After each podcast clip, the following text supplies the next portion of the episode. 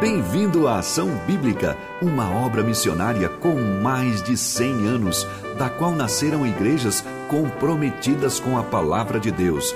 Essa mesma palavra nos diz: Feliz o homem que me dá ouvidos.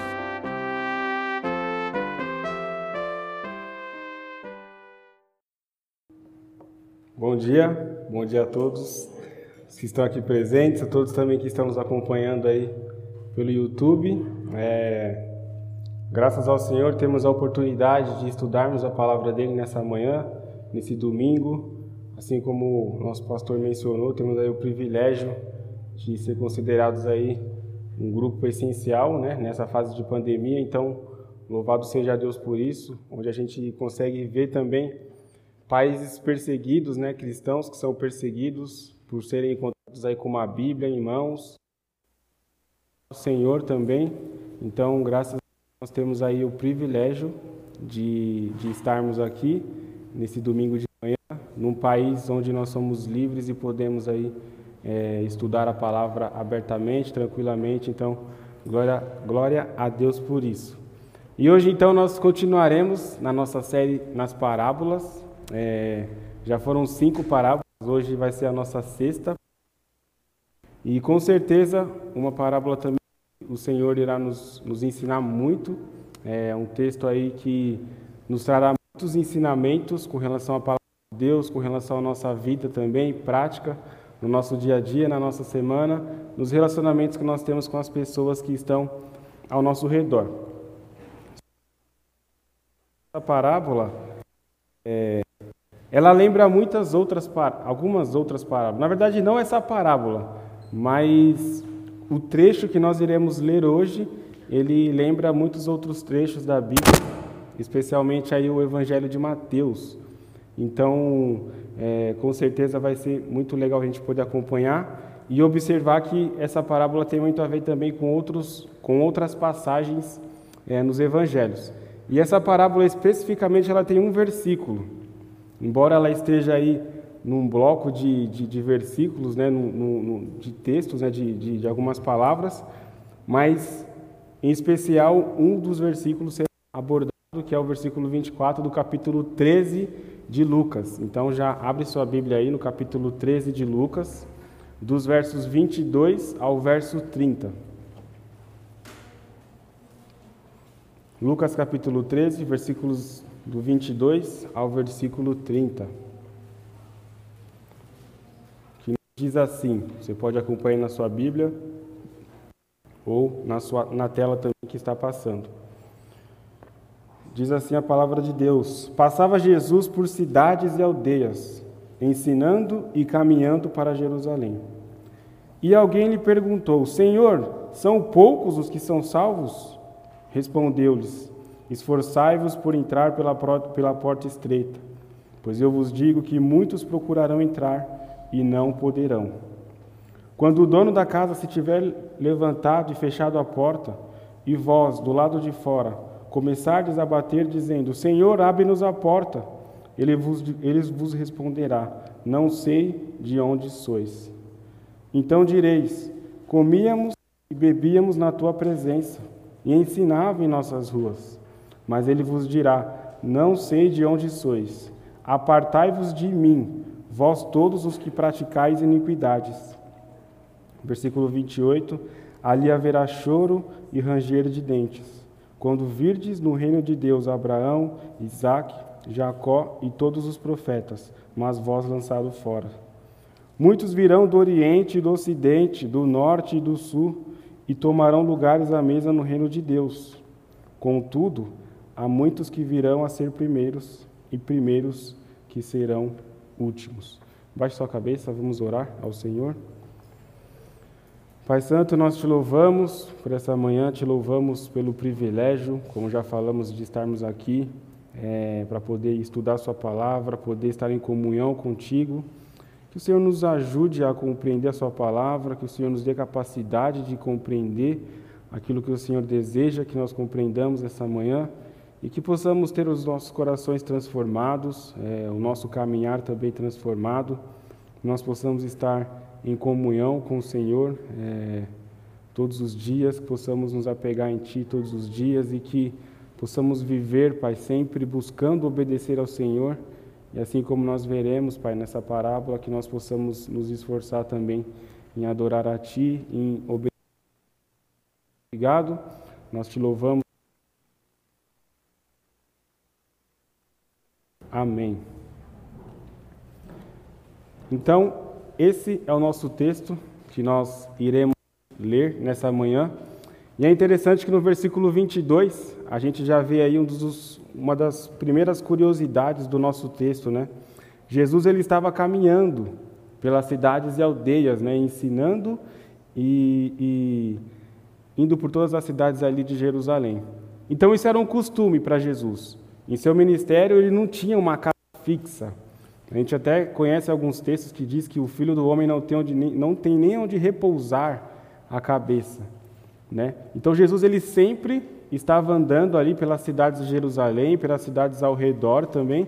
Então ele ficava e andava ensinando, fazendo os milagres que nós vemos nos evangelhos também, e muitos outros sinais também que a gente não consegue enxergar nas escrituras, mas que o próprio apóstolo João diz no capítulo 20 do seu evangelho. Então Jesus ele estava em uma dessas viagens, né? E nesse momento, em algum dessas, dessa viagem que Jesus estava fazendo pelas aldeias ali, pela cidade de Jerusalém, uma pessoa chega e faz uma pergunta para ele, um questionamento. E é interessante que em todas as parábolas que a gente já acompanhou, na maioria delas, houve perguntas de alguém, ou de um fariseu, ou de um escriba, ou de uma pessoa é, é, que estava ali ouvindo Jesus. E nessa parábola aqui não é diferente. Jesus ele está ali ensinando as pessoas e alguém faz um questionamento a ele. Uma pergunta ali é apresentada. E essa está no versículo 23, né, que diz: Alguém lhe perguntou, Senhor, poucos que são salvos? E a gente não consegue saber aqui quem exatamente fez a pergunta, né? Se foi um fariseu, se foi um judeu, se foi alguém do que estava ali na rua mas de fato foi uma pergunta, e uma pergunta interessante.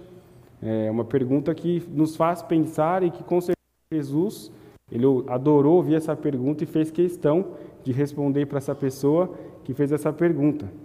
E alguns acreditam, né, alguns estudiosos acreditam que a pergunta ela pode, ser, pode ter sido sincera da parte de alguém, né, uma pessoa que queria saber se de fato são poucos os que são salvos, ou se são muitos, ou se são mais ou menos.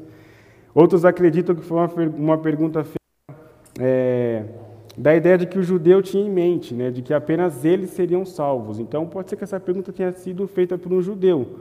E muito provável, essa pergunta foi feita assim por um judeu, né, uma vez que Jesus vivia ali em Jerusalém e havia muitos judeus.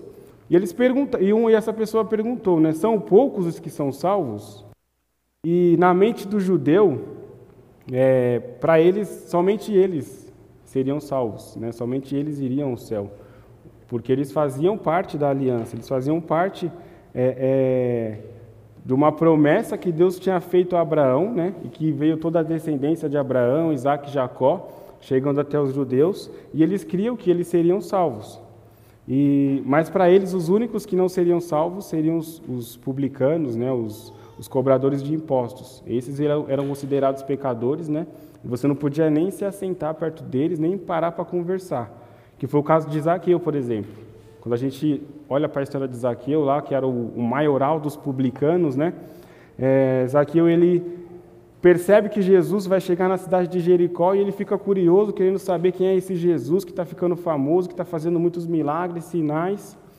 E daí Jesus fala, Zaqueu, desce, ele tinha subido numa árvore, né? ele era um, um rapazinho bem baixinho, eles fala, Deus, Jesus fala, Zaqueu, desce da árvore que hoje eu vou comer na sua casa. E ele desce e as pessoas começam a questionar, nossa, como assim? Jesus vai comer com um pecador, né? Porque Zaqueu, ele era um publicano. Então, para os judeus, né, para os judeus, para, os judeus, eles não viam esperança para os gentios, não viam esperança para aqueles que não são judeus. Para eles, esses aí já estavam perdidos, né? Eles já teriam o seu, o seu rumo. Mas para Jesus, né, a salvação ela não é por meio de nacionalidade. Ela não via por meio de uma, de uma simplesmente pela descendência dos judeus, mas ela era por meio da fé. por meio da crença no Senhor Jesus, por meio de arrependimento, né? Jesus em seu início de ministério sempre pregou arrependimento, né? Juntamente com João Batista. Então, para ele, os que seriam salvos eram aqueles que crescem em seu nome e tivessem fé no nome do Senhor Jesus Cristo. E é interessante que a aliança com Deus, né? Ela, ela tem o seu valor. A aliança de Deus com o povo de Israel, com os judeus, ela tem o seu valor, mas ela não é mais o, o principal, né? É, a salvação agora ela é por meio da fé. E, e é interessante que num, num dos momentos do, de Jesus, né, no capítulo 7 ainda de Lucas, ele, sal, ele salva né, um, um, um, servo de um centurião, de um cara ali que era bem famoso ali na região de, de, de Jerusalém ali, e diz o seguinte, em Lucas 7, versículo, capítulo 7, versículo 9, né? Ouvidas essas palavras, admirou-se Jesus dele, e voltando-se para o povo que o acompanhava, disse: Afirmo, afirmo-vos que nem mesmo em Israel achei fé como esta. Ou seja, um centurião, ele estava com o seu servo doente, né? Um servo que ele gostava muito, ele gostava muito desse servo, e ele já tinha ouvido falar de Jesus, que ele fazia milagres ali nas regiões de Jerusalém. Então ele pega outros servos, ele fala: vai até esse Jesus e chama ele aqui até a minha casa, para ele poder curar esse servo que está doente. Então os rapazes vão lá, falam para Jesus: ó, o, o nosso, nosso Senhor pediu para a gente vir aqui e falou para você ir até lá para você poder curar um servo dele, porque ele sabe que você é poderoso para fazer isso. E, e, daí Jesus ele fala: os servos falam: ó, precisa você ir até lá, basta você dizer aqui que ele sabemos que ele vai ser curado. E Jesus fala exatamente isso aqui, né? Afirmo-vos afirmo que nem mesmo em Israel achei fé como esta. Ou seja, uma pessoa que não era de Israel, um não judeu, Jesus vinha uma fé mais do que em um próprio judeu que fazia parte da aliança do Senhor. Então Jesus ele sempre deixou claro, né? ele sempre deixou claro que, que para alguém ser salvo eram necessárias algumas questões, né? algumas atitudes deveriam ser é, é, tomadas pelas pessoas. Quando a gente olha as parábolas, por Jesus diz lá, para a parábola do bom samaritano, né, é, para a gente poder amar o nosso próximo. Quando a gente vê a parábola dos quatro solos também, para que a pessoa, para que ela possa receber a palavra, ela precisa ter um coração fértil, né, um, um solo fértil no seu coração. Então, sempre houve algumas questões é, é, em que Jesus colocava para que a pessoa pudesse não conquistar a sua salvação, mas que ela pudesse ser salva pelo Senhor, né? porque é o Senhor quem, quem nos dá a salvação. E aí o nosso texto continua, e no versículo 24, Jesus diz, né? Tem, vem a pergunta, vem a resposta, desculpa, de Jesus para a pergunta que foi feita. Né? Houve lá a pergunta, são poucos os que são salvos? E Jesus então ele, ele respondeu-lhes, esforçai-vos por entrar, por entrar pela porta estreita, Pois eu vos digo que muitos procurarão entrar e não poderão. Né? Então, esforçai-vos para entrar por essa porta. E é interessante que Jesus, ele, ele inicia o, o, seu discurso, né? no versículo 23 aí, é, no versículo 24, na verdade, respondendo aquela pergunta que tinha sido feita no versículo 23. E ele fala então, aqui chega no momento da nossa na nossa parábola, né, que é entrar e pois pela porta estreita. E, e ele diz esforçai-vos. E essa palavra esforçai-vos, ela não quer dizer, obviamente, no sentido de se esforçar para você conquistar a sua salvação. Porque a gente sabe né, que a nossa salvação, a gente, como eu já falei há, há pouco, é, a salvação ela não é por meio dos nossos méritos, mas ela é pelos méritos de Cristo. Nós não somos salvos pelo que a gente faz, mas sim pelo que Cristo fez por nós na cruz. E o, e o capítulo 2 de Efésios deixa isso muito claro, né? Capítulo 2, versículos 8, dos versículos 8 ao 10, que diz: Porque pela graça sois salvos, mediante a fé. E isto não vem de vós, é dom de Deus, não de obras para que ninguém se glorie, pois somos feitura dele, criados em Cristo Jesus para boas obras as quais Deus de antemão preparou para que andássemos nelas.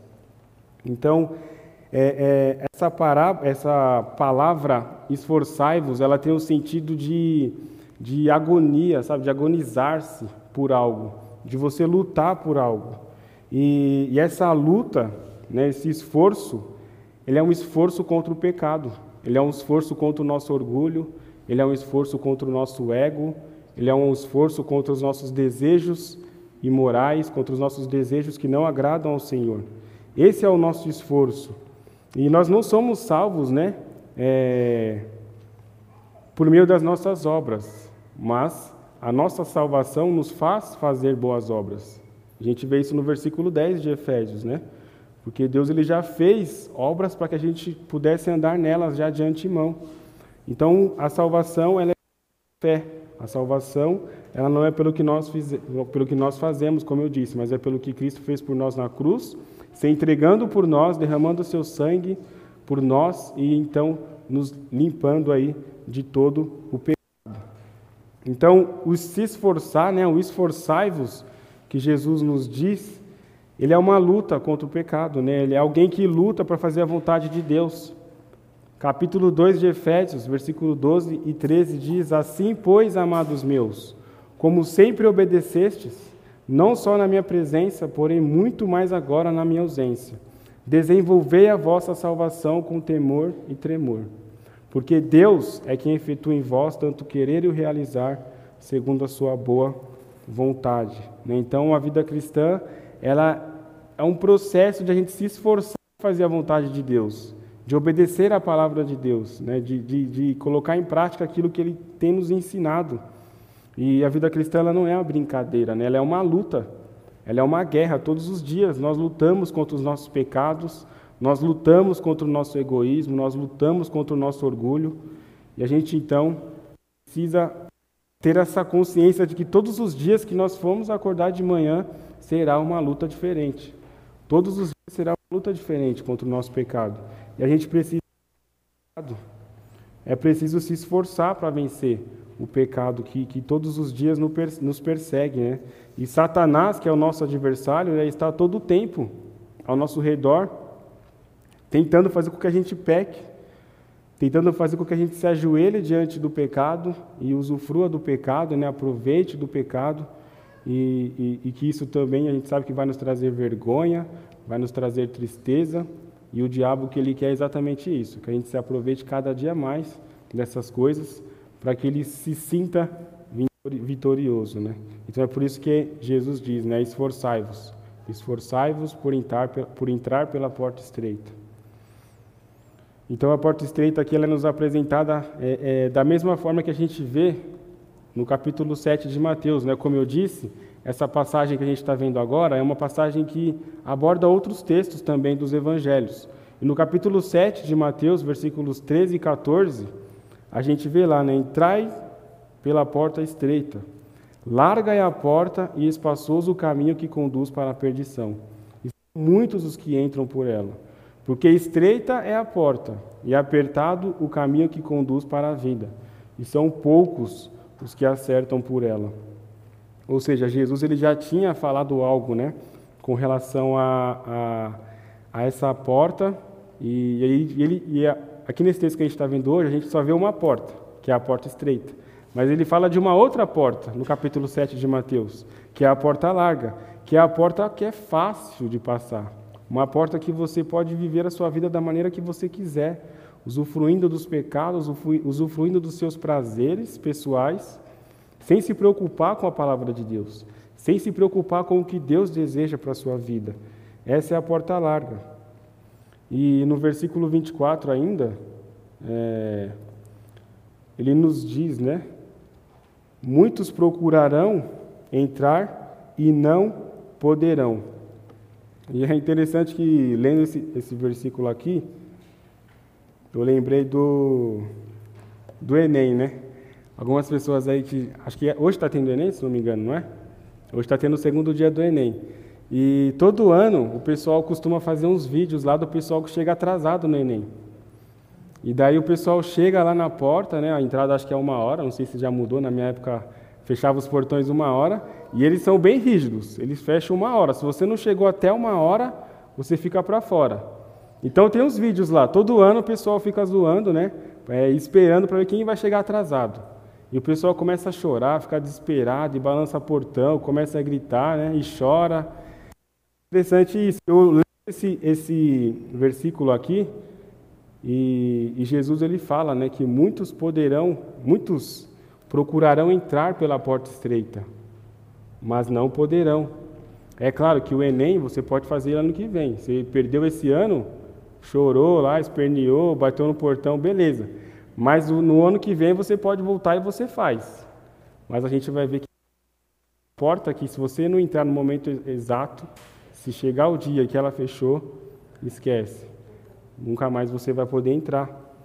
E, e essas palavras, né, de, de que muitos, poder, muitos procurarão entrar e não poderão, ela, ela é uma séria advertência para aqueles, para aqueles que não entraram por essa porta ainda, para aqueles que vivem na perversidade, na falta de amor, no orgulho, na imoralidade.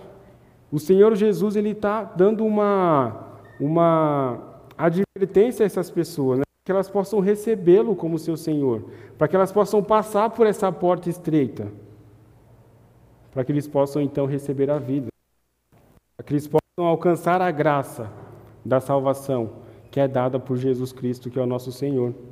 Então essas palavras elas, elas é, é, não se encaixam na vida daqueles que já entraram por essa porta.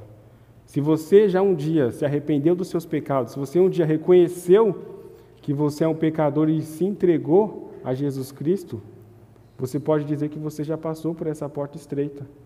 Você já faz parte do reino de Deus. Então, todos os que lutam é, é obediente a, a essa ordem, esforçar-vos por entrar, eles entrarão. Jesus permitirá que esses entrem pela sua porta, pela porta estreita, que é a porta que conduz à vida, que é a porta que conduz à vida eterna. Ela é difícil, é uma vida dura. A vida cristã não é uma vida fácil. É uma vida de renúncia, é uma vida de deixar pecado, de deixar desejos, muitas vezes sonhos, mas para que a gente possa fazer a vontade de Deus, para que a gente possa cumprir os propósitos de Deus na nossa vida. E são muitos esses propósitos, né? Os propósitos de ir fazer discípulos, amar o nosso próximo, adorar ao Senhor, honrar os nossos pais. São muitas coisas que o Senhor deseja que nós façamos. Então, no versículo 25, Jesus diz: Quando o dono da casa se tiver levantado e fechado a porta, e vós do lado de fora começardes a bater, dizendo: Senhor, abre-nos a porta, ele vos responderá: Não sei de onde sois. Na hora, o dono da porta irá fechar a porta. O dono da casa irá fechar a porta. E as pessoas que estiverem de fora ficarão gritando: Senhor, abre-nos a porta, nos deixe entrar. E o Senhor vai dizer: Não, não vos conheço, não sei de onde vocês são. A chance já vai ter passado. Então a porta estreita, ela é, é, é a porta é estreita, mas ela é suficiente e grande para receber o principal dos pecadores. O apóstolo Paulo disse isso quando ele escreve a sua carta a Timóteo, capítulo 1, de Timóteo, versículos capítulo 1 Timóteo 1, capítulo 1, versículo 15, nos diz: Fiel é a palavra e digna de toda aceitação, que Cristo Jesus veio ao mundo salvar os pecadores, dos quais eu sou o principal. Ou seja, Paulo se considerava o principal dos pecadores, o maior dos pecadores. Mas a porta estreita estava muito larga para ele, ele pôde passar por essa porta. Ele pôde um dia entender que Jesus Cristo era capaz de o salvar dos seus pecados, ele que era um cara que perseguia os cristãos, que perseguia os judeus, e que depois passou a ser perseguido e até morto pelo Evangelho. Ficou preso muitas vezes, muito tempo, e acabou morrendo por causa do Evangelho. Então o tempo de passar por a porta estreita é agora, é hoje, porque o amanhã pode não ter mais. Amanhã pode não existir. A gente não sabe o dia de amanhã. A gente está aqui hoje, num sopro, num piscar de olhos, tudo acaba.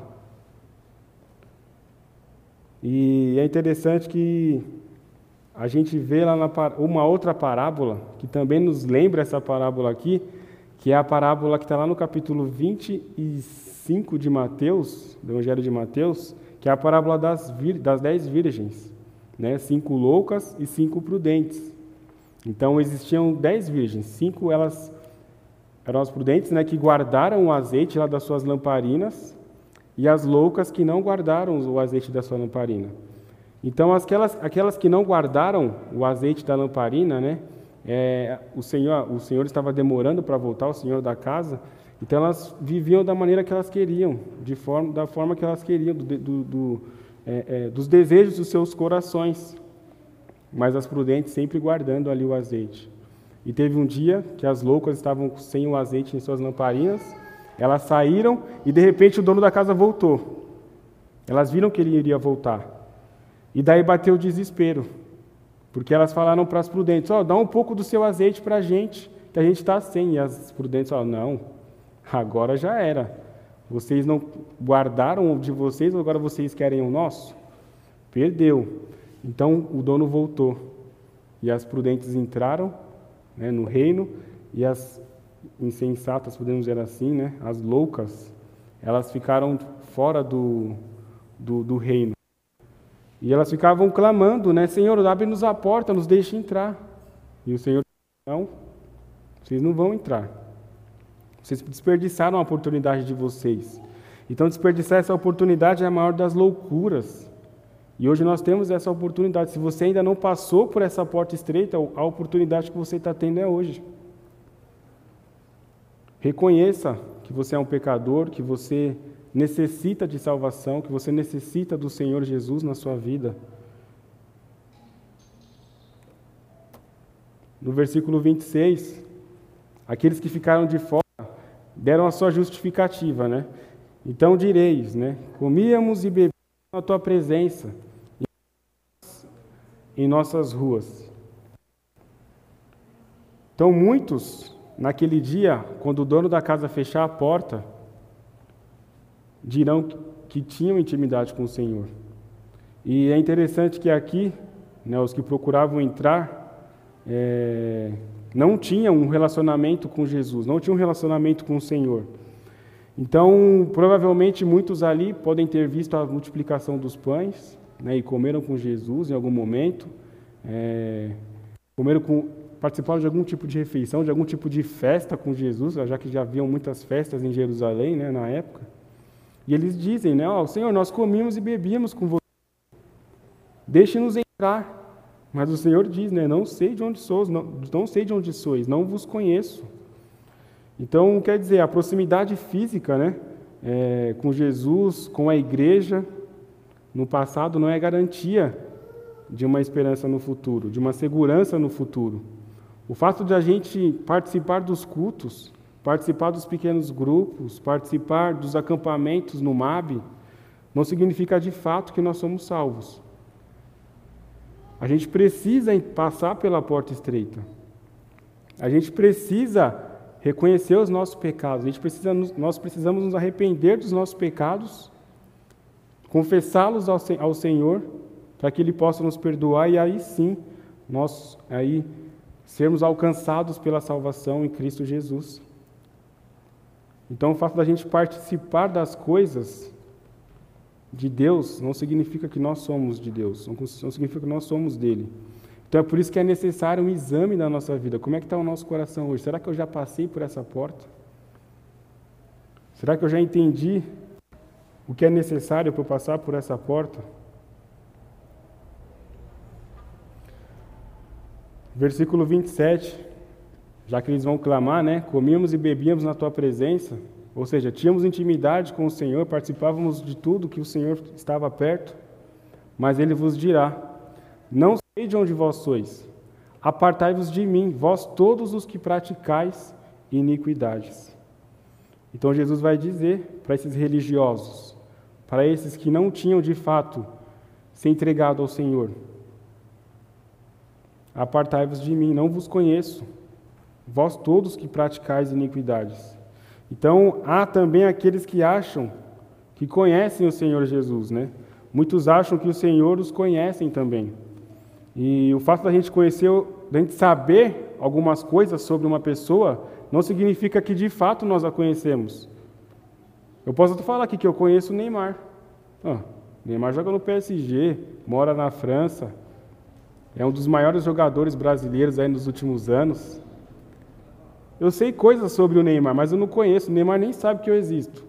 Nem sabe que existe um Léo que mora no Singapura aqui embaixo. Não conhece. Então, o fato de eu saber coisas sobre uma pessoa não significa que eu a conheço de fato, de verdade. Isso vai acontecer o quê? Como é que eu vou conhecer o Neymar? Se eu for lá para a França ou se ele vier aqui para o Brasil, a gente passar uns dias juntos aí, começar a viver junto, começar a tomar o café da manhã junto, jogar bola junto, passar os dias aí junto. Né? Quando ele vê, quando eu fico bravo, quando eu vejo quando ele está bravo, quando ele está alegre, quando eu estou alegre. Aí sim a gente vai conhecer a pessoa. Fora isso, a gente não consegue conhecer, a gente vai saber coisas sobre ela.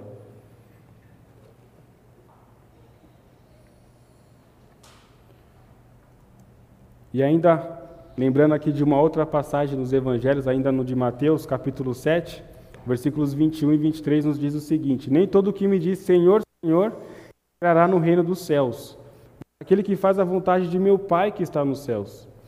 Muitos naquele dia hão de dizer-me: Senhor, Senhor, porventura não temos nós profetizado em teu nome? E em teu nome não expelimos demônios? E em teu nome não fizemos muitos milagres? Então lhes direi explicitamente: Nunca vos conheci. Apartai-vos de mim, os que praticais a iniquidade. Palavras duras do nosso Senhor Jesus, mas duras para aqueles que ainda não o conheceram, para aqueles que estão longe, para aqueles que não passaram pela porta estreita. Se você um dia já passou por essa porta, a gente não pode temer, essa rejeição do nosso Senhor Jesus, porque Ele nos prometeu nos dar a salvação. Uma vez que você se arrepende, que você confessa os seus pecados e recebe o Senhor Jesus, você é salvo. Você não está mais longe do Senhor, você não perde a sua salvação em momento algum. Capítulo 10 de João, versículo 27 a 29. As minhas ovelhas ouvem a minha voz e eu as conheço e elas me seguem. Eu lhes dou a vida eterna jamais perecerão e ninguém as arrebatará da minha mão. Aquilo que meu Pai me deu é maior do que tudo, e da mão do Pai ninguém pode tirar. Ou seja, se você um dia passou pela porta estreita, se você um dia reconheceu Jesus como seu Salvador, você tem a vida eterna. Você não perde mais a sua salvação. Você não pode mais temer que naquele dia Jesus vai falar para você: oh, apartai-vos de mim, não vos conheço. Mas para isso nós precisamos ter um momento de comunhão com o Senhor. E Jesus ele nos promete aqui que ele nos dá a vida eterna e que ninguém pode tirar de sua mão. Ninguém pode nos arrancar da mão do Senhor. E eu lembro desse, quando eu, sempre quando eu leio esse texto aqui, eu lembro de uma explicação do pastor Felipe Pinas, né? Não sei se eu posso fazer ela aqui agora. Posso, pastor? Marcos, vem cá. Vai aparecer ao vivo aqui para todo o Brasil. É rapidinho. Vou pôr minha máscara aqui, né? Questão de segurança. Vai que ele está com Covid, né?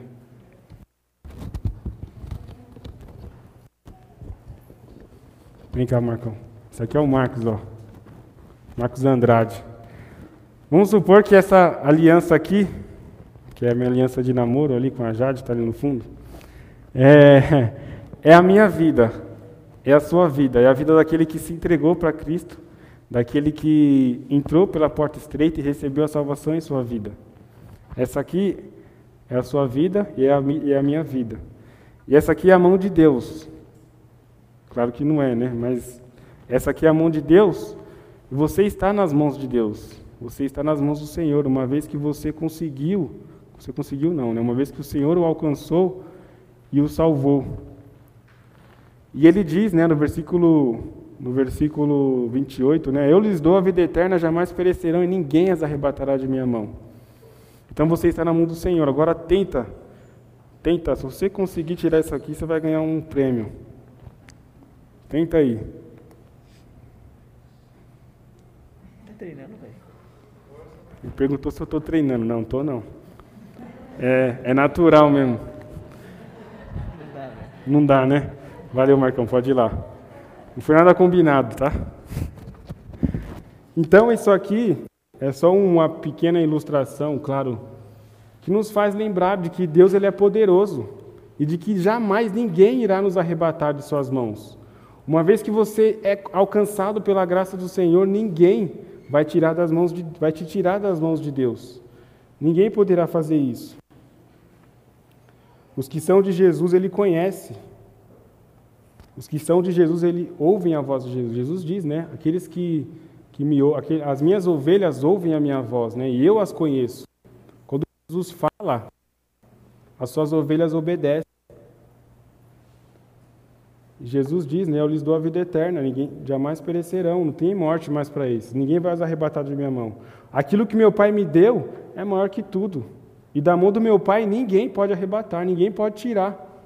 Já era, uma vez salvo, salvo sempre. Não existe nada além disso.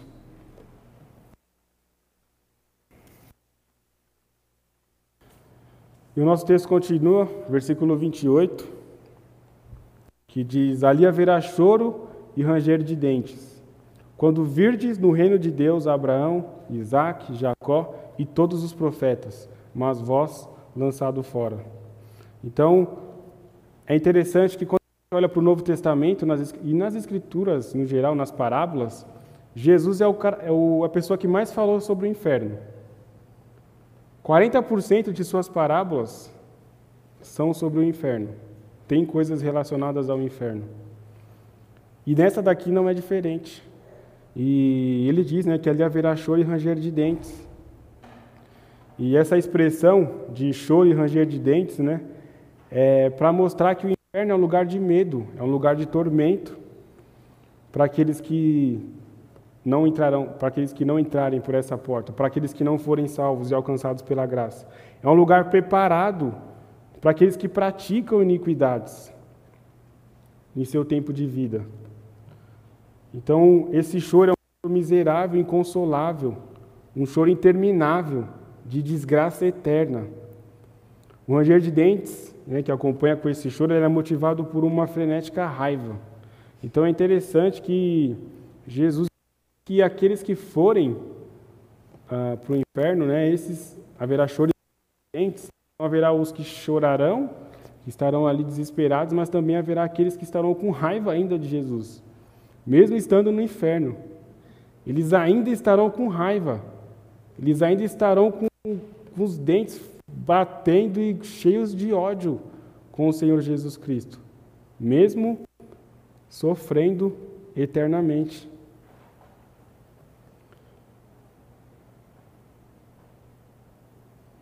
E aqueles também aqui nesse texto, né, esse choro, né, tem a ver com aqueles também que veem as pessoas. Ele vê lá Abraão, ele vê Isaac, ele vê Jacó, ele vê os profetas, né, e fica desesperado. Putz, por que eu não entrei antes por essa porta? Por que, eu não fui antes? Agora já era. E é interessante também é, que no capítulo 16 de Lucas tem uma parábola, história parábola, uma parábola onde existe, acontece algo parecido também, onde existe lá o rico, né, e Lázaro lá, o mendigo, e o rico, os dois morrem lá certo dia, um vai para o seio de Abraão, que é o paraíso, né, o outro vai para o inferno, que é o lugar de tormento.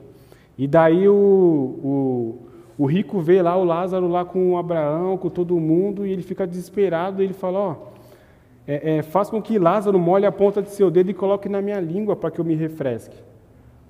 O quão ele estava sofrendo ali naquele lugar. Estava sofrendo tanto que ele queria apenas uma água na dele para ele poder se refrescar. Então a gente vê que o tormento, a gente vai reconhecer pessoas ali no céu também, né? Então essas pessoas que não entrarem pela porta estreita, que vão chorar, que vão espernear, que vão bater na porta e não vai poder entrar, elas ficarão fora das bodas do Cordeiro, elas ficarão fora do casamento, o casamento mais esperado de todos os tempos, o casamento entre Cristo e a igreja. A festa que haverá nos céus, com os salvos e o seu Salvador, com os salvos e aquele que os salvou de seus pecados, né? Então, depois disso, né, depois dessa, dessa alegria, quando o dono fechar a porta, acabará, acabará o prazo da graça para o indivíduo. Né? Quando essa porta fechar, já era. Acabou, não tem mais chance. Ao homem está ordenado morrer uma só vez, vindo depois disso o juízo. Hebreus capítulo 9 diz isso. Então é uma chance, não tem outra chance. Você não vai poder fazer o Enem depois. Você não vai poder ter, você não vai ter outra oportunidade de passar pela porta. É uma vez. No entanto, já era. Versículo 29. Muitos virão do Oriente e do Ocidente, do Norte e do Sul e tomarão lugares à mesa do reino de Deus. Então aqui, né, aqui é um indício já de Jesus que ele diz que a, que a graça se espalharia pelo, pelo povo, pelas nações. Ela não ficaria mais em, só em Israel, só para o povo. Ela iria para o norte, para o para o oriente, para o ocidente, ia chegar no Brasil, ia chegar em Cosmópolis, Bauru, todos os lugares. A graça ia chegar. E eles, as pessoas que estarão lá chorando, rangendo os dentes, elas vão ver isso, né? Aqueles judeus aí, eles viriam isso. Isso a gente vê lá desde o Antigo Testamento, onde, Deus já prometia que ele alcançaria um povo que geraria ciúmes aos judeus. Né? Então, esses são os gentios, somos nós, os não-judeus. Graças a Deus que a graça chegou até nós, nos alcançou aqui no Brasil. Glória a Deus por isso, devemos ser gratos ao Senhor por isso. E no Apocalipse, lá, capítulo 5, versículo 9, né? Lá os quatro seres viventes que aparecem, eles entoam lá um louvor, né? Então, entoava um novo cântico dizendo: Digno és de tomar o livro e de abrir-lhe os, abrir os selos, porque foste com teu sangue, compraste para Deus os que, os que procedem de toda tribo, língua, povo e nação. Ou seja, estavam tentando ali abrir os livros, mas o único que foi digno de abrir o livro foi o Cordeiro, que é Jesus Cristo. E por conta disso, né, por conta desse cordeiro que foi morto, né, e tirou o pecado do mundo, né, já receberam a salvação, pegar toda a tribo, toda a língua, todas as nações. E pessoas então puderam ser alcançadas pelo Senhor. E o nosso texto encerra, né, no capítulo no versículo 30, contudo há muitos que virão a ser primeiros e primeiros que serão últimos. Então, como já foi dito, né, a bênção, né, a salvação, ela chegou a todos os não-judeus também, ela chegou aos gentios.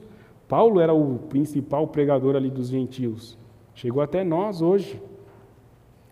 Então nós podemos aí ser alcançados pela graça salvadora de Deus. Jesus, ele, ele faz um contraste aqui, né?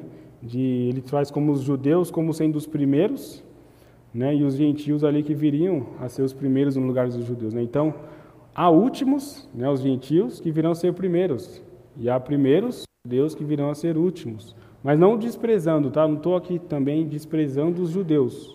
Não é isso que eu estou querendo dizer. Os judeus, a aliança de Deus com, com Israel tem o seu valor ainda hoje. Existem muitas profecias que vão acontecer ainda, né, com relação ao povo de Israel. É claro que eu não estou aqui diminuindo eles, né? Porque nós também somos miseráveis pecadores e somos alcançados aí pela graça de Deus. Então, a ideia é só mostrar isso, esse contraste que Jesus nos diz. E eu gostaria então de finalizar com algumas questões práticas que a gente precisa pensar e, e, e pensar durante a nossa semana, ao longo dos nossos dias, nas coisas que a gente há de fazer aí no nosso dia a dia. A gente precisa pensar, né, como está a nossa vida hoje? Como está a minha vida hoje? Como está a sua vida hoje? Você já passou por essa porta estreita? Você já teve um encontro com o Senhor, Jesus? Para entrar pela porta estreita, você precisa entender a sua condição de pecador diante de Deus. Confesse seus pecados ao Senhor. Arrepende-se dos seus pecados. Analise a sua vida. Vê se você precisa se você consegue reconhecer que você necessita desse Salvador, de Jesus Cristo, e Ele está disposto a te perdoar, Ele está disposto a te abraçar, a fazer com que você faça parte desse reino. Confesse hoje, não deixe para amanhã, porque a porta pode fechar e você vai ficar para fora. Uma outra coisa, se você já passou pela porta estreita, se esforce agora em obedecer a palavra. Esforce-se em obedecer ao Senhor, em lutar contra o seu pecado que te persegue todos os dias. Parece que você não consegue vencer esse pecado, parece que é uma coisa que faz parte da sua vida e que você não vai poder largar, que se você largar você vai perder muitas coisas, mas não é verdade. Abandone os seus pecados. Faça a vontade de Deus em sua vida, se esforce, lute. Lute por isso. É uma guerra todos os dias. Seja grato a Deus. Se você já passou por essa porta estreita, seja grato a Deus pela salvação. Agradeça todos os dias, Senhor, obrigado pela graça que o Senhor me deu. Obrigado por ter me alcançado, por ter me salvado por meio de Jesus Cristo, nosso Salvador. Obrigado, Senhor. Quando nós somos gratos por alguma coisa, quando nós amamos alguém por alguma coisa que ela nos fez, a gente serve com alegria, com vontade no coração. E por último, o céu e o inferno, eles são reais. Eles existem. O inferno é destinado aos que ainda não entraram pela porta estreita. Ele é real, há sofrimento, há choro, há ranger de dentes, mas também existe o céu. O céu ele também é real. É um lugar maravilhoso, ele é destinado para aqueles que já se entregaram, aqueles que já, já passaram pela porta estreita. Aqueles que, aqueles que já foram alcançados pelo Senhor Jesus.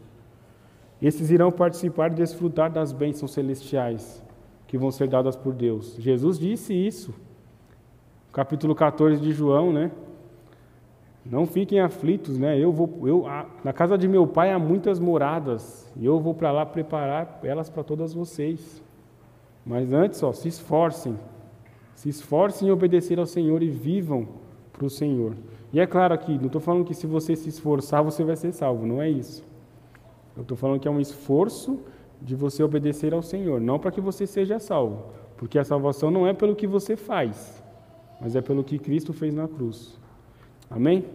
Então abaixe sua cabeça, vamos orar ao Senhor para que nós possamos aí é, ter mais esse momento aí de oração.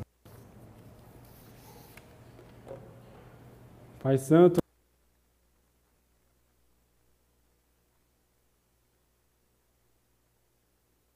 obrigado pelo teu amor, pela tua misericórdia. Obrigado porque um dia muitos aqui foram alcançados por ti. Obrigado, Senhor, pela salvação em Cristo Jesus. Obrigado porque, mesmo nós sendo miseráveis, pecadores, falidos, mesmo o Senhor nos alcançou, Pai. Então, muito obrigado, Senhor, por isso, que nós possamos pensar, Pai, agonizar em fazer a vontade de pelo Senhor, pela Tua palavra. Amar ao Senhor acima de todas as coisas, que possamos amar ao nosso próximo, servir Senhor nos nossos corações, para a nossa vida. Abençoe a nossa semana, nos ajude a refletir e o Senhor reine em nossos corações, Pai. Se há alguém aqui que ainda não passou por essa porta estreita, Pai, que o Senhor possa tocar no coração e fazer com que essa pessoa se entregue a Ti, Pai. Nós sabemos que o Senhor é poderoso para salvar vidas. O Senhor é poderoso para salvar almas perdidas. Então, Senhor, salve aqueles que o Senhor deseja, Pai. Em nome de Cristo Jesus, que nós oramos. Amém.